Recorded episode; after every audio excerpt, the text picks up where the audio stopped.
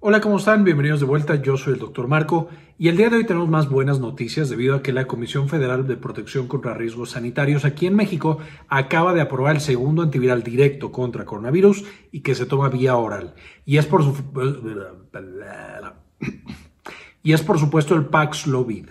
Entonces, en este video vamos a ver cómo funciona, algunas diferencias con el molnupiravir que ya revisamos en un video previo, fue el primer antiviral aprobado contra coronavirus directo que les dejo en la parte de arriba el video de Monupiravir para que lo puedan consultar y vamos a ver la información. Entonces veamos cómo funciona el Paxlovid, este segundo antiviral oral aprobado para el tratamiento del SARS-CoV-2 y tiene un efecto directo sobre el coronavirus igual que veíamos para el Molnupiravir. Ahora, este Paxlovid es la combinación de dos medicamentos diferentes, el Nirmatrelvir que es la parte nueva, es la parte innovadora y que le pega directamente al coronavirus, y el Ritonavir, que se usa para muchos otros eh, productos farmacéuticos, usualmente antivirales, y lo que hace es no tiene efecto directo sobre el virus, pero hace que el otro medicamento dure mucho más tiempo porque llega directo al hígado e inhibe el metabolismo hepático a través de la enzima CYP3A. Entonces, este primero, Nirmaltrevir, es el que mata directo al coronavirus, no permite que progrese la infección.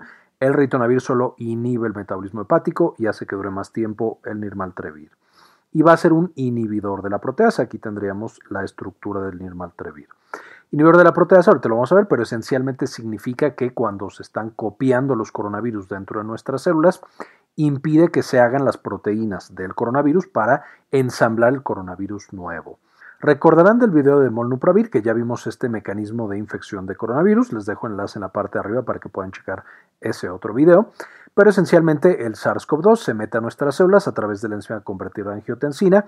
Ahí libera todo su ARN y este ARN va a pasar a través del ribosoma de nuestras propias células para empezar a sintetizar proteínas virales, como la polimerasa viral. Esta polimerasa viral ayuda en la replicación de todo el ARN, de ahí este ARN ya copiado va a empezar a sintetizar las nuevas proteínas del virus y las proteínas del virus primero se sintetizan todas en bolita y después justamente una proteasa tiene que irlas cortando para que quede solo la proteína ya lista para formar un coronavirus nuevo. Entonces la proteína N, que es de la de nucleocápside, la proteína S del spike, M de la membrana del virus, E de la envoltura del virus. Entonces la proteasa necesita hacer que estas proteínas queden listas para ensamblarse y generar un virus completamente nuevo con todas sus proteínas funcionales. Recordaremos que el otro medicamento, Molnupiravir, justo lo que hacía era evitar esta replicación del ARN y no permitir que se copiara porque ahí se metía y generaba alteraciones. Lo que va a hacer específicamente el Nilmaltrevir es un inhibidor de la proteasa, es decir, Aquí estaría otra vez el ARN viral, es decir, le hicimos acercamiento a esta parte y esta parte específica, a las partes que están dentro del ribosoma. Y entonces vemos cómo del RNA del virus estamos generando proteínas.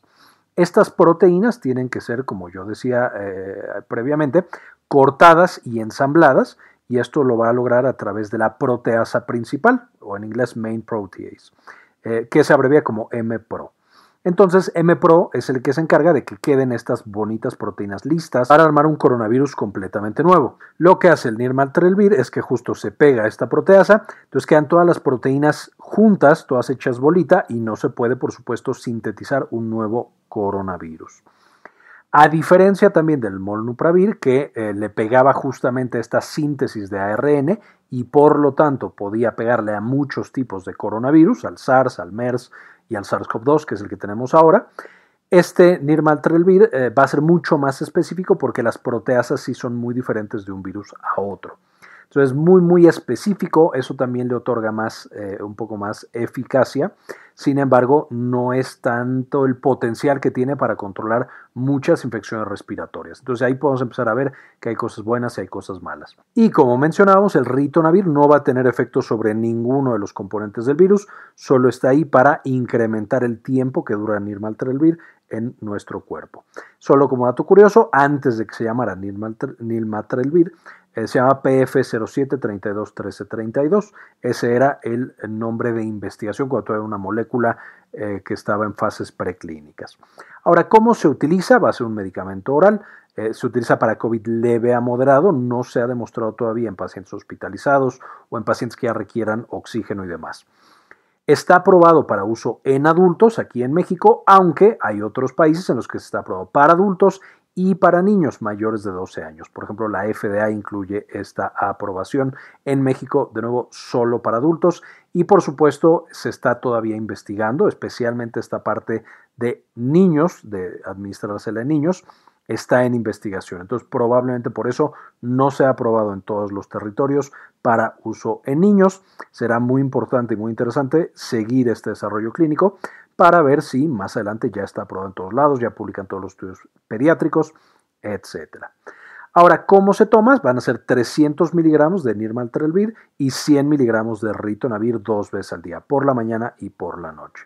Ahora, esto podríamos pensar que es una sola pastilla, tableta o cápsula en la mañana y una en la noche, pero realmente son tres, porque Nirmatrelvir viene de 150 miligramos, entonces el paciente tiene que tomar dos de estas en la mañana y una de estas en la mañana, y llegando la noche, dos de estas y una de estas.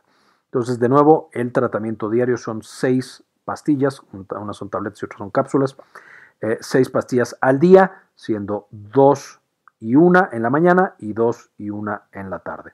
Es muy importante esta parte específica porque luego la dosificación puede ser un poquito un problema.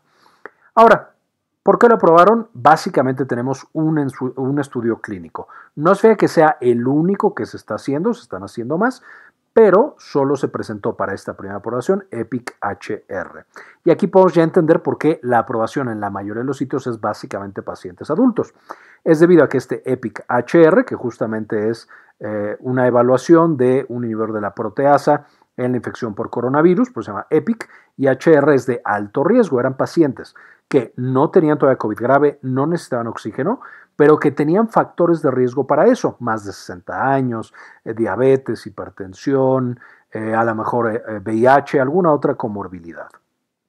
Entonces, estos pacientes mayores de edad no podían estar vacunados o tener COVID previo, porque eso ya les conferiría algo de inmunidad, y por supuesto, especialmente las vacunas, y por supuesto haría que la infección naturalmente fuera mucho menos severa.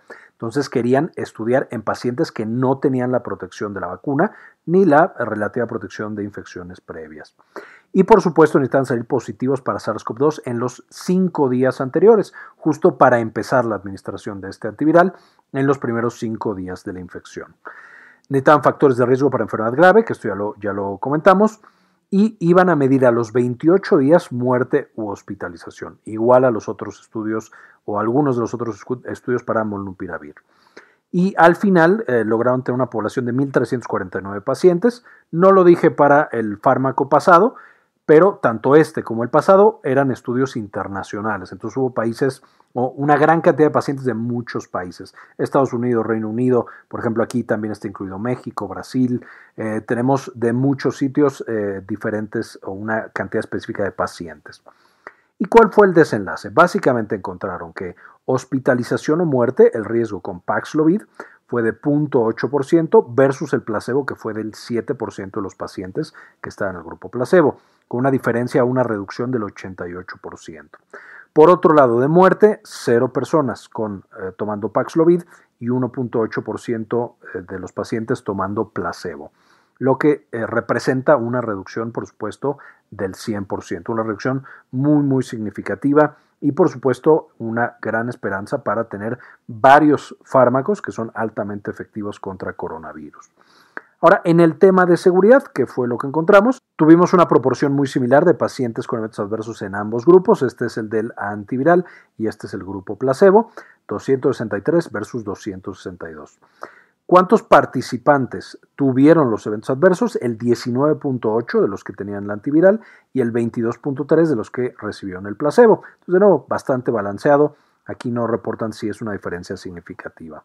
¿Cuántos tuvieron un evento adverso serio? 1.9% del antiviral y 6.8% en el grupo placebo.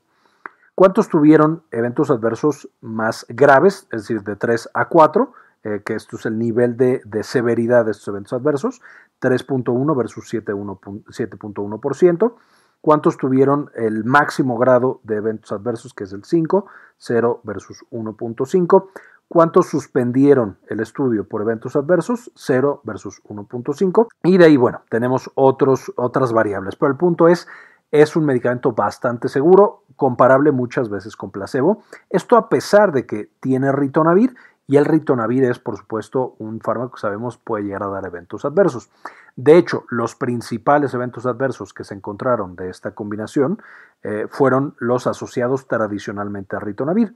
Y los más frecuentes fueron disgeusia, que es este sabor desagradable en la boca, diarrea, vómito y dolor abdominal. Bastante manejables y prácticamente o frecuentemente no encontramos o no se encontraron en los estudios eventos adversos graves eh, en esta población que recibió este nuevo antiviral. Ahora, un detalle importante. Como tenemos ritonavir, como el ritonavir ya sabemos que va a ir y va a inhibir las enzimas hepáticas, CYP3A, entonces vamos a tener ya ciertas precauciones e interacciones medicamentosas.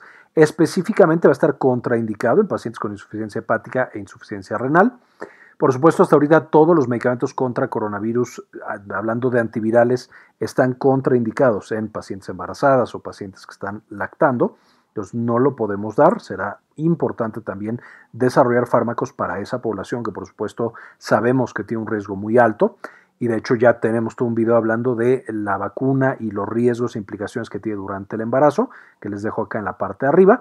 Pero entonces vea que hasta ahorita para las pacientes embarazadas lo único que tenemos es la vacuna, versus los demás pacientes que tenemos la vacuna, por supuesto la primera línea de protección, y ahora ya dos antivirales de alta eficacia. Ahora, como recordatorio, si tenemos el ritonavir que inhibe la enzima CYP3A en el hígado, eso significa que vamos a tener ciertos medicamentos que van a estar mucho más en sangre. Es decir, yo puedo tomarme mi dosis de siempre, pero va a durar mucho más tiempo y entonces me puedo intoxicar con, eh, mientras estoy tomando alguno de estos. ¿Cuáles son los primeros o principales metabolizados por la CYP3A? La alfusocina, piroxicam, amiodarona, propafenona, por supuesto dos antiarrítmicos muy usados, un antiinflamatorio no esteroideo, un antagonista de los receptores alfa usado para problemas de próstata, boriconazol, que es un antimicótico, la colchicina, muy usada en gota, la quetiapina, que por supuesto es un antipsicótico, la ergotamina, muy usada para migraña, la cisaprida para malestar gastrointestinal, y de hecho aquí importante porque el medicamento, la, el ritonavir, puede causar malestar intestinal, que alguien se eche ahí su cisaprida y que se complique. La simvastatina, que es una estatina usada para el manejo del colesterol, entonces aquí también tenemos interacción. El sildenafil, usado para la hipertensión arterial pulmonar y para la disfunción eréctil. Y tenemos, de hecho, varios, varios eh, medicamentos como el diazepam, que pertenece al grupo de las benzodiazepinas, usados para la epilepsia, algunas compulsiones y especialmente para la ansiedad y el insomnio. Entonces, todos estos, si yo los estoy tomando, si ya se los mandé a mi paciente, debo ser muy cuidadoso porque se pueden acumular con la toma del ritonavir. Por otro lado, va a haber fármacos que inducen la CYP3A y entonces si yo estoy tomando alguno de estos, por supuesto va a hacer que el ritonavir no funcione y que en general todo Paxlovid deje de funcionar como debería porque va a tener niveles mucho más bajos del medicamento. Y aquí encontramos cosas como la carbamazepina, el fenobarbital y la fenitoína, estos tres usados para la epilepsia. Ya tenemos videos específicamente hablando de su farmacología, que los voy a dejar en la parte de arriba para que lo puedan checar. La rifampina y la hierba de San Juan, que de pronto me preguntan mucho por hierbas. Aquí les pongo esta hierba. Es un inductor potente de CYP3A y hace que otros fármacos eh, pues no se reduzca su nivel en la sangre. También importante recordar que la toronja eh, es un potente inhibidor de CYP3A, entonces si estamos tomando toronja, eso puede hacer que junto con el ritonavir ahora tengamos demasiado el medicamento y de nuevo tengamos riesgo de, por supuesto, tener una toxicidad asociada a Paxlovid. Entonces, esto es un poquito de la información general. Por supuesto, conforme se vaya usando, aprenderemos más cosas y les traeremos más información. Antes de irme, no quisiera eh, dejar de agradecer a las personas que han decidido apoyar al canal con una donación mensual de uno o de dos dólares y dedicarles este video. En particular, este quiero dedicárselo a Mari García, César Castejón, Georgina Juab, Yami Pascasio, Antonio Guizar, Vaquita Gamer, Matías Hernández, Maurín Solano, Luis Ernesto Peraza, Héctor L.P. Sáenz, Luis Facundo, Jorge C. Enrique Segarra, Sandy Oliva, doctora Susana Vidal, Carlos Luis, Malena Carrascosa, Carlos Ramírez Quintero y Georgina Juab. Muchas gracias por todo el apoyo que nos brindan mes con mes. Y por supuesto les dejo también la bibliografía a la que saqué toda esta información. Les recomiendo en especial, así como el video de Molumpiravir, Las reportes, especialmente el de la EMA, que es bastante, bastante completo y te va diciendo todos los ensayos clínicos, los resultados y demás. Creo que ese es el más completo de los reportes que tenemos. Este video es en parte posible gracias a nuestra tienda en línea Synapsis Store en synapsistore.com, donde ahora además de encontrar los productos que ya conocían, como nuestros libros originales, por ejemplo Farmagrafía del Dolor y las presentaciones con las que hacemos los videos para el canal, también van a encontrar algunos servicios como consultoría para tesis, estadística, editorial y de algún otro tipo. Finalmente, dentro de las presentaciones, por supuesto, van a encontrar las de los principales videos que ya conocen. Eh, nuestro libro de farmagrafía del dolor y algunas otras cosas que les podrían interesar. Muy bien, esto fue todo por el video de hoy. Espero les gustara, le entendieran y ya sepamos cuando lo tengamos en los diferentes hospitales, clínicas, farmacias, cómo utilizarlo. Gracias por ver este video y como siempre, ayúdenos a cambiar el mundo, compartan la información.